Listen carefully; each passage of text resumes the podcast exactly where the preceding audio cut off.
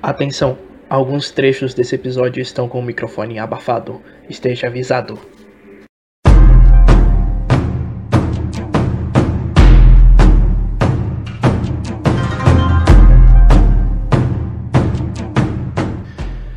Fala galera, bom dia, boa tarde, boa noite, seja lá em que horário você estiver ouvindo isso.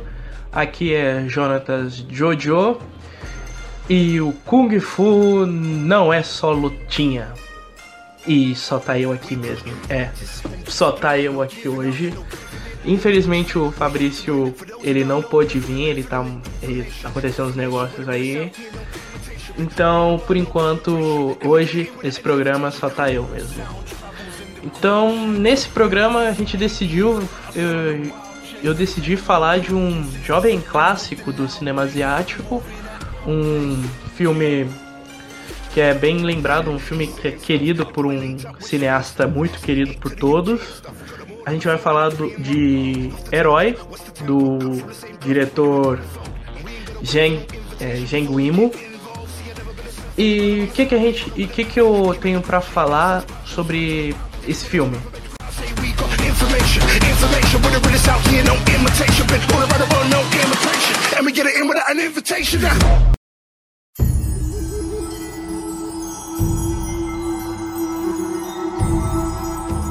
Bem, para começo de conversa, ele é um filme asiático, como eu já tinha dito antes, eu acho que eu falei. Ele é um filme asiático, ele é estrelado pelo Jet Li e pelo Donnie Yen. Claro que o Donnie Yen ele, ele é um ele tem um papel muito pequeno, ele só aparece em uma cena, mas ainda assim o Jet Li e o Donnie Yen são os atores mais famosos é, dessa obra.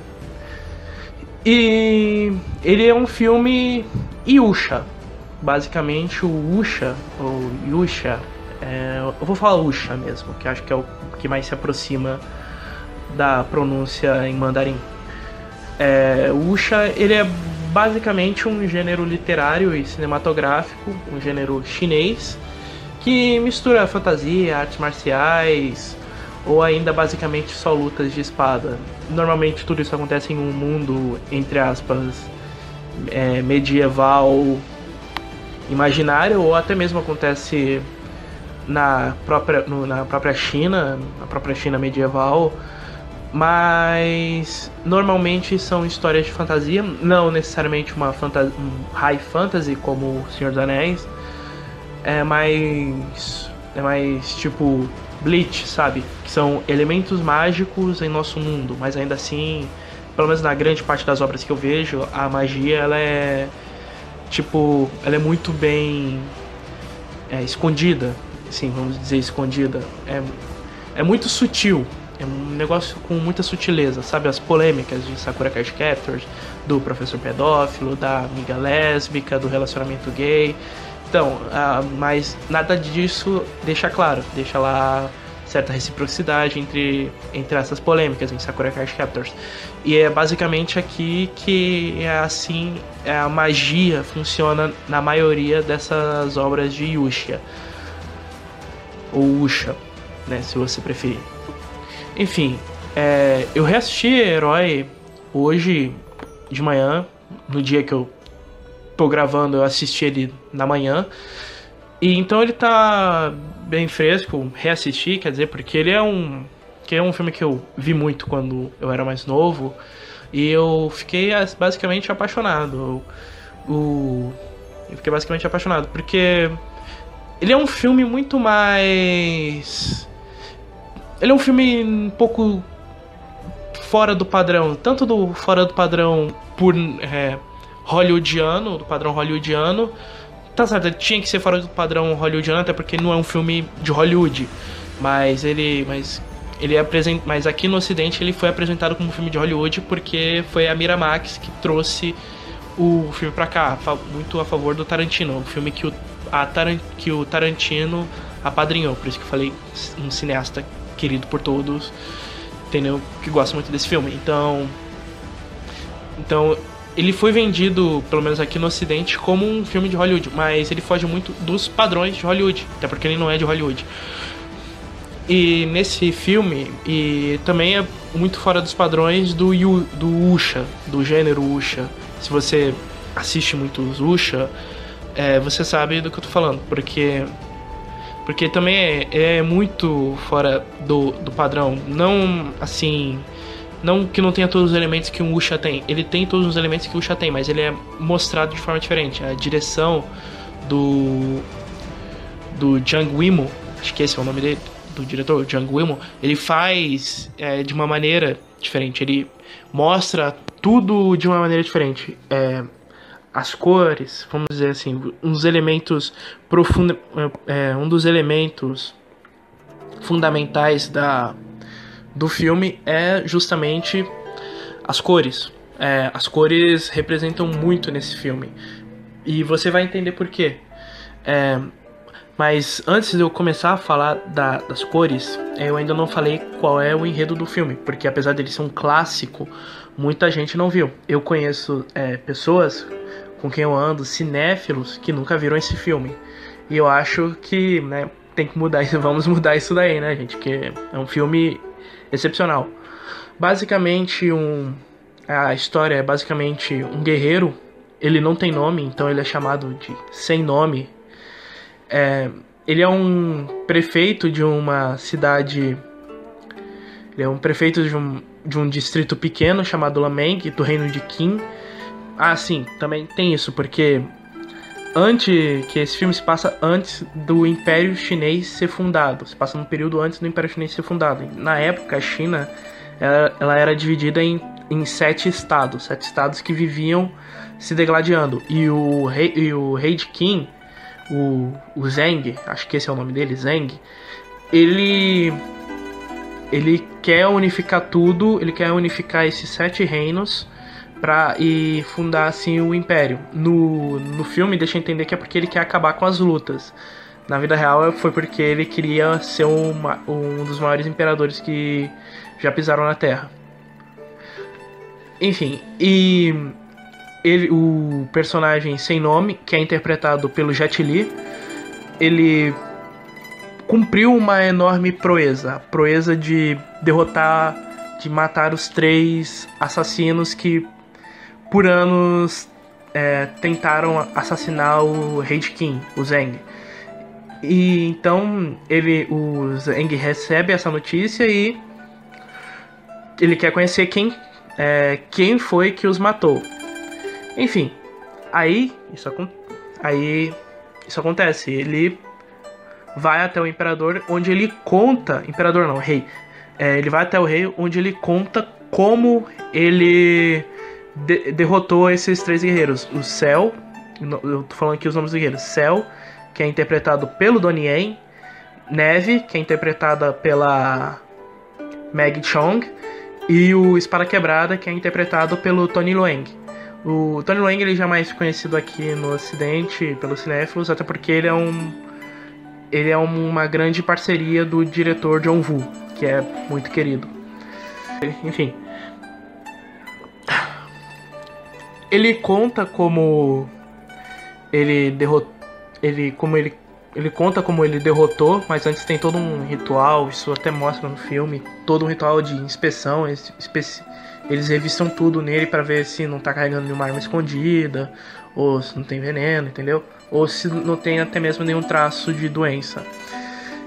E tem todo um e também tem toda uma distância, um distanciamento social para falar com o rei. Tipo, ele tem que estar numa distância de, é, de tem que estar numa distância mínima de 100 passos, de mais ou menos 100 passos, que acho que deve ser equivalente a 50 metros por aí. Enfim, considerando que cada passo é 30 centímetros, então vou dar então eu vou dar 50, é, 50 metros. Enfim, então ele se então a cada vez que é citado um desses, desses três guerreiros que ele derrotou, ele se aproxima mais. Se você derrotasse, se ele derrotasse Cell, ele teria ele teria o direito de estar a 20 passos de distância. E se ele derrotasse os outros dois, 10 passos de distância. Aí primeiro começa com ele falando é, do céu. Se aproxime 20 passos. Aí ele conta a história de como ele derrotou o, Don, o personagem Donnie Yen, Cell. E inclusive, muita gente que não conhece esse filme até conhece essa cena que ele enfrenta que, ele, que o Jet Li luta com o Donnie Yen, a cena de luta desses dois nesse filme. Muita gente que não viu esse filme conhece essa cena, porque ela é sem dúvida uma das cenas mais aclamadas e uma das melhores cenas de lutas da história do cinema.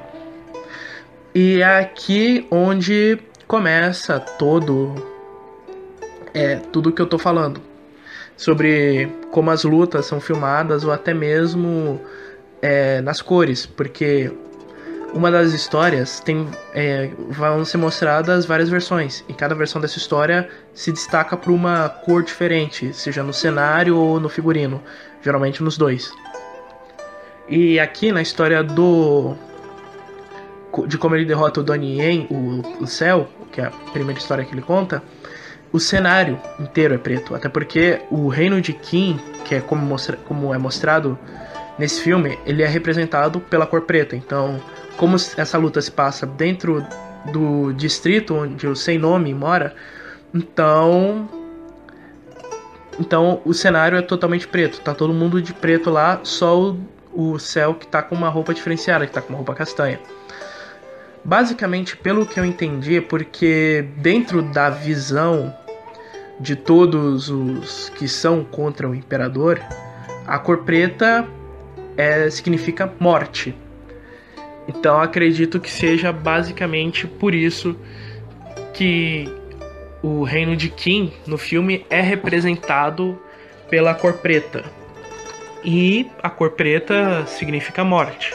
Pelo menos, né, é o que é, dá a entender pela reação dos de todos os que se opõem ao reino de Qin. E é muito curioso até porque todas é, essas cores que são apresentadas no filme, eles são representadas da maneira mais negativa possível, porque o filme é muito bonito visualmente, tanto se você assistir, pô, você vai ficar impressionado, você vai ficar você vai ficar besta de tão bonito que é esse filme. E aqui, e aqui é representado mesmo, aqui as cores mostram um significado é, mais negativo de, dessas cores. Enfim, voltando para, para a luta, é uma luta que começa é, em um campo, vamos dizer assim, uma casa de xadrez, né? Porque é o que parece o. Eles falam que o personagem do Donnie Yen ele é amante de xadrez e música. E a música que, né, nessa cena é muito presente e é utilizada de uma maneira excepcional. E um detalhe também é que tá chovendo, mas diferente da, de outros filmes e séries que tem cenas na chuva, cenas de luta na chuva, onde é mais para mostrar dramaticidade. Ah, meu Deus, tá chovendo, então a luta vai ter mais peso. Não, aqui é mais. Aqui toda chuva tem um significado maior. Isso você vai ver no decorrer da cena, no decorrer é, da luta. A cena começa com céu, com o céu jogando xadrez com mais sete pessoas. Aí descobre que essas sete pessoas são da guarda real de King, tá caçando o personagem do Yen, que é inclusive ele, ele usa uma lança como arma.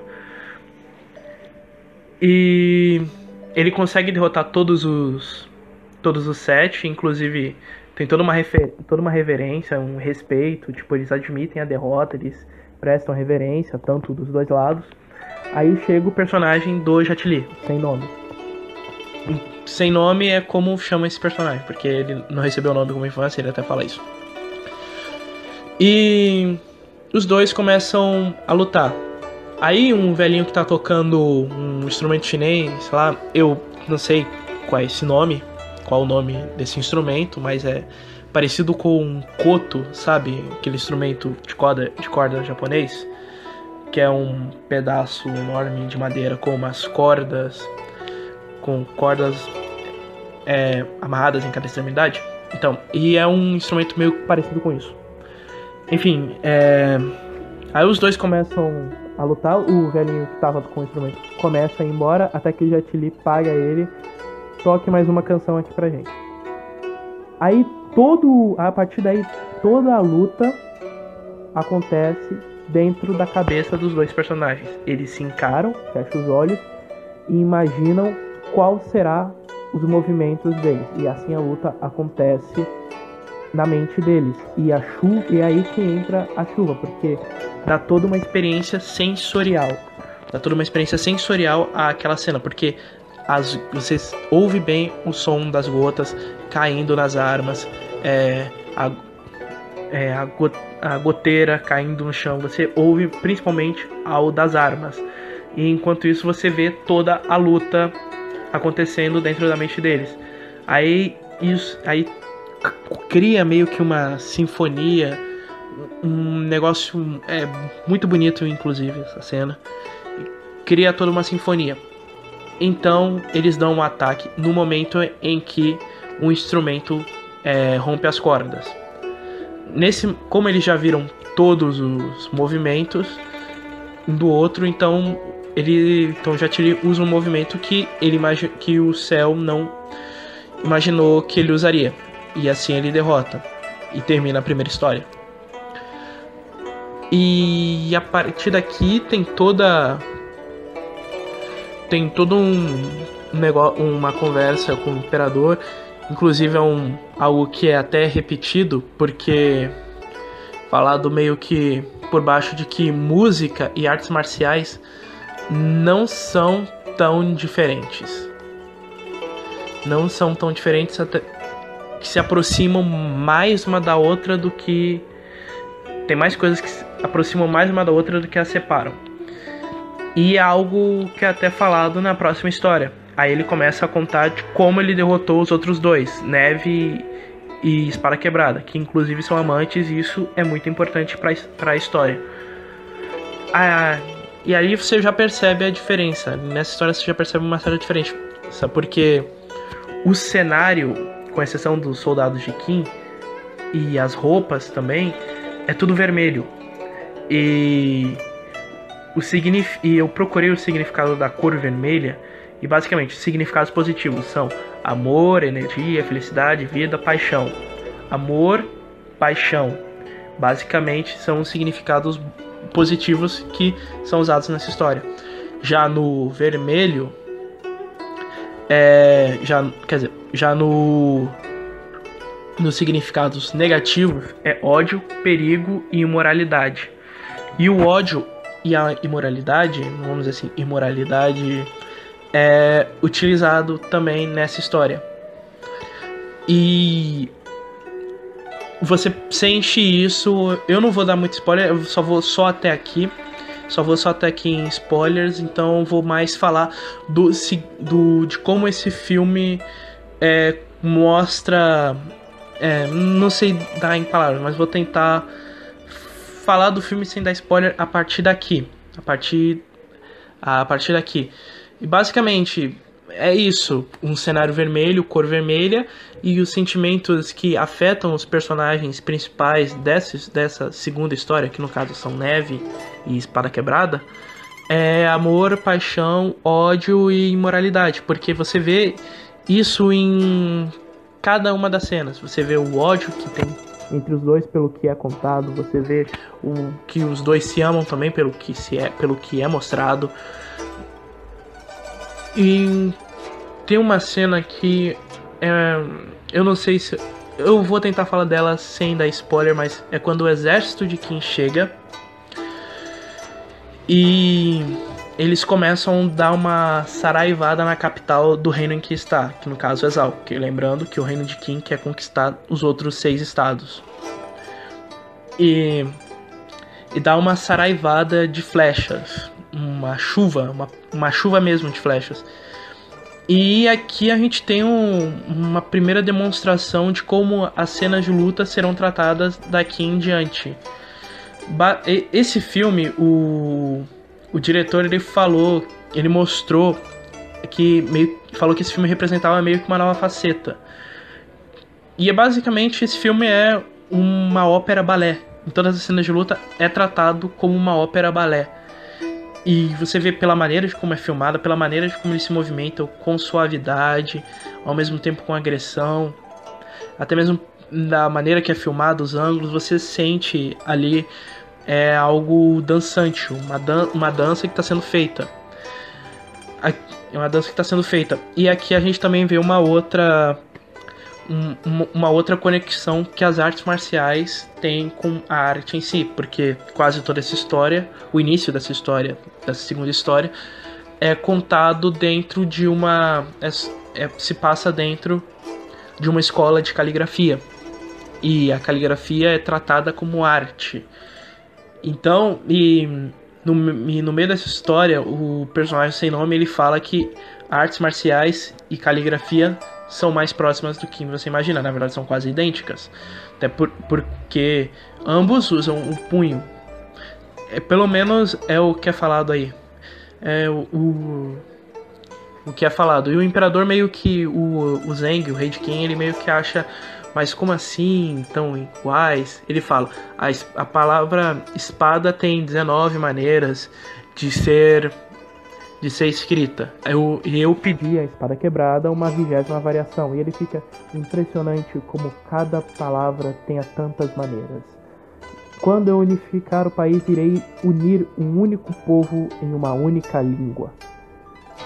E aí você meio que entende porque eles querem, aí no sentido artístico, você entende porque eles querem acabar com com matar o rei de Kim, porque se ele fizer isso, ele irá destruir os reinos, mas na visão de, mas também destruirá a cultura e unificará a cultura de, a cultura de Kim. Hum, mas mas aí mais mais para frente você entende porque ele quer o verdadeiro motivo do porquê ele quer unificar os reinos e e tem muito a ver também com a guerra, porque ele quer. Eu não. Como eu falei, não vou dar spoiler, mas. Mas. Acho, mas eu já, acho que eu já falei isso, então é porque ele quer trazer um fim a toda essa guerra. Então você tem aí dois motivos. Você tem dois motivos, é, de certa forma, razoáveis. E você. E esse filme ele trata basicamente disso já na e continuando na segunda história, na, como eles tratam as lutas, basicamente nessa cena que sai a saraivada de flecha, o personagem do Jet Li, o sem nome, e a Neve, a personagem Neve que é interpretada pela Meg Chang, ela, eles vão impedir, essa, impedir as flechas. E aí, e assistindo você mostra como as cenas de luta serão tratadas a partir daí. Realmente como um balé, um balé ópera, como um, como um balé artístico, como ópera, entendeu? Você trata, vê pelos movimentos a sincronia que as cenas que a luta, que a cena de luta faz com a trilha sonora e isso é impressionante de ser visto. Isto, e aí os, os sentimentos dos personagens serão postos à prova. Lembrando, como, figure, como essa história é representada pela cor vermelha, então os sentimentos serão amor, paixão, ódio e, e imoralidade. Mas imoralidade não do jeito que você pensa, mas ao longo dessa história é, você vai entender. Ba aí então. Então. A partir daí são mostradas diversas histórias, é, diversas versões dessa mesma história. Tem a versão que o que o rei, que o Zeng, o rei de Qin, ele acha que aconteceu e mais tarde é mostrada a versão verdadeira. E essa versão do que é o que o rei Qin acredita acredita que realmente aconteceu, ela é representada pela cor azul, que geralmente é, no cinema e nos quadrinhos também, a cor azul, a cor azul ela representa tristeza, ela representa melancolia. E essa é uma história, e a segunda, essa história que o imperador conta, que a versão dele do que acontece na vermelha, é uma história muito mais é, melancólica. E a E a cor azul, o significado dela é basicamente tranquilidade, que a gente vê aqui é uma história muito mais calma, assim, os personagens eles estão muito mais tranquilos. Tem uma harmonia um pouco maior, a harmonia também representa simpatia, estabilidade, confiança, entendeu? E divindade. Basicamente, essas são as representações da cor azul, as representações positivas. Já as representações negativas é frieza, medo e distância. E, tam, e aqui também é tratado. As coisas também são tratadas assim. Hum, usando tudo nessa, segunda, nessa terceira história, que é contada pelo Imperador, a versão dele, são representadas por esses sentimentos. E também aqui a, tem umas. tem como. também mostra como as cenas. como as lutas são mostradas, porque também é um balé artístico bonito pra caramba. É, você vê como um filme chinês, eles usam aquelas roupas tradicionais chinesas, sabe? Que são largas e você vê o, a fluidez do tecido ao vento, você sente tudo. É um, é um filme que o peso aqui conta muito. E mais pra frente, nesse acontece uma luta, uma da, da minha opinião, uma das cenas de luta mais bonitas da história do cinema, que é uma, é uma cena de luta no lago, que não é uma luta assim para matar um ao outro, é mais é, que é mais é uma cena de luta mais para homenagear uma pessoa que morreu, uma pessoa que morreu nessa história. E os movimentos delas, tipo, nenhum deles é mortal. A cena é, irreal, é muito real, claro, né? Mas você entende como. Mas você entende como isso. Como essas cenas, elas são. Como essa cena é, ela é simbólica. Porque a luta acaba no momento em que o cadáver recebe uma gota.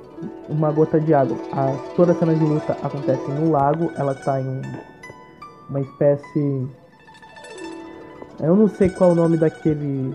daquelas capelinhas que ficam no meio da praça, aquelas capelinhas abertas, entendeu? Enfim, a luta acontece numa dessas, só que no lago, e eles estão lutando em cima da água, andando sobre a água, pulando sobre a água, sem se molhar. A luta acaba assim que a primeira gota é, cai sobre o cadáver. Tipo, foi e foi basicamente acidental isso. No momento em que aquilo lá, a luta parou. Nenhum deles molhou, exceto o sem nome que ao atacar, ele resolveu impedir o ataque e ele acabou se molhando. cara, de novo, essa cena é muito bonita. Ela é muito bonita visualmente. E aí você tem a história verdadeira a história, verdade... a história realmente verdadeira, porque as outras duas anteriores eram versões. Aqui você tem a... que é a história verdadeira que é representada é, pelas roupas, é representada pela cor branca. E significados da, cores branca, da cor branca: inocência, bondade, pureza, perfeição, princípios. E, é, e a parte dos princípios ela, ela é associada ela tem muito nessa história. Ela está muito presente nessa história. Já os sentimentos negativos são angústia e confusão. E a angústia é representado nessa, nessa história também. Já os cenários da, dessa história são basicamente cores amarelas.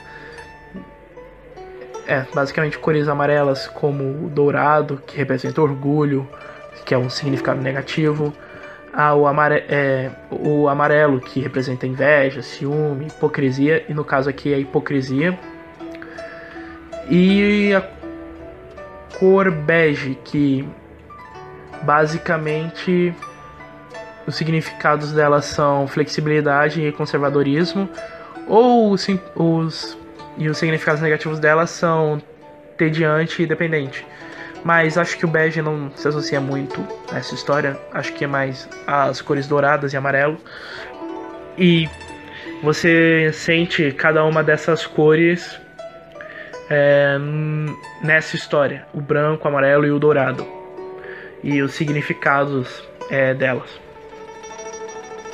E também no meio dessa história, na história verdadeira, nós temos um flashback cuja a representatividade da cor dela é verde. E os significados da cor, da cor verde, os positivos são saúde, vida, esperança, fortibilidade, liberdade, dinheiro, né? Din-din, né? Quem é que não gosta de um din-din? Tolerância e naturalidade. Já os negativos são inveja, ciúme, culpa e veneno. Então, nessa história, né, nesse flashback em verde, é, é aqui onde mais ou menos as, os significados positivos da cor estão mais presentes. Aqui, aqui também é, a esperança tipo de livrar o reino, livrar a terra da tirania, porque essa é uma história de como foi a primeira tentativa de assassinato do, do rei. Então tem essa esperança de livrar reino, os reinos da morte e da crueldade.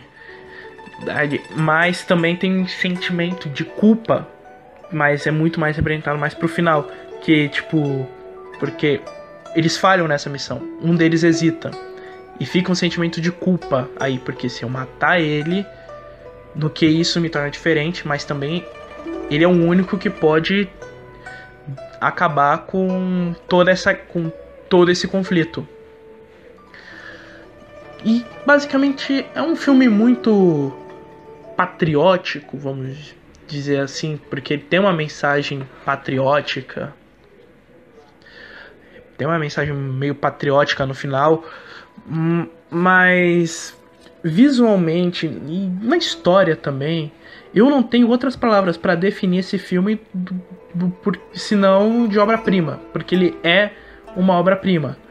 E eu não tô brincando. O, se o, o, o, Tarantino ele viu esse filme em um festival, ele falou, velho, isso daí é tão da hora que a gente tem que trazer isso pro, pro ocidente. Ele trouxe pela Miramax, que na época era um bebezinho, era o bebezinho independente da Disney, hoje é a Fox. E, e trouxeram esse, esse filme pra, pra cá, pro ocidente, vendendo basicamente como uma história de ação, putação. Mas não é, não é uma história de ação. Uma história sobre princípios, uma história sobre sobre diferenças. Uma história é um, apesar de ser um filme com tema guerra, ele não é um filme de guerra. Ele é um filme de paz porque ele traz uma mensagem de paz, ele traz uma mensagem patriótica e e é um filme muito um filme muito complexo, são várias camadas. O, se tem uma coisa que eu tenho, se tem uma frase que eu trago para definir esse filme, é uma fábula sobre a fundação de um dos maiores impérios da humanidade. Por quê?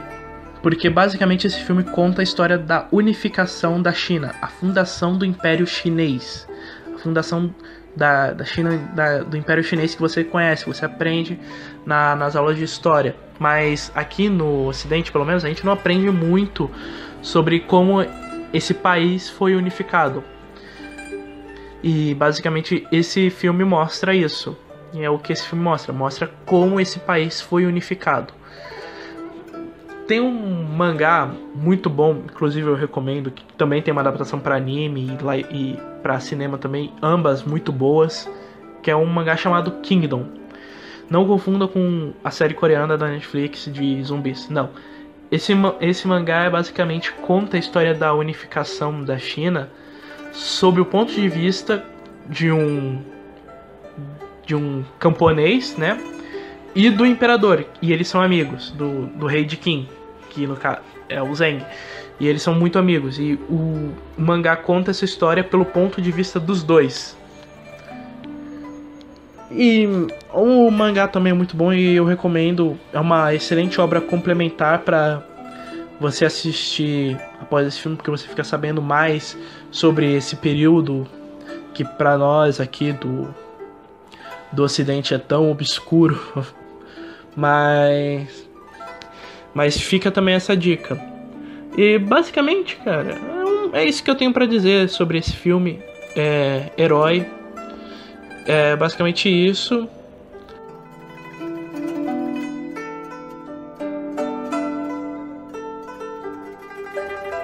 Ah, pra música, eu trouxe aqui é, uma música de uma trilha sonora de, de um jogo da série Total War. Aqui, no caso, é o jogo Total War Three Kingdoms, que é um jogo que narra a história do período dos Três Reinos, um, um conflito centenário que ocorreu na China Antiga, mas muito mais para frente, quase uns 600 anos depois da fundação da, do Império Chinês. E a música é o tema de um dos personagens, do, do, de um dos personagens do jogo que também existiu na vida real. Então fiquem aí com Dong Zhou da trilha sonora de Total War Three Kingdoms. E até semana que vem e comam Nutella quente.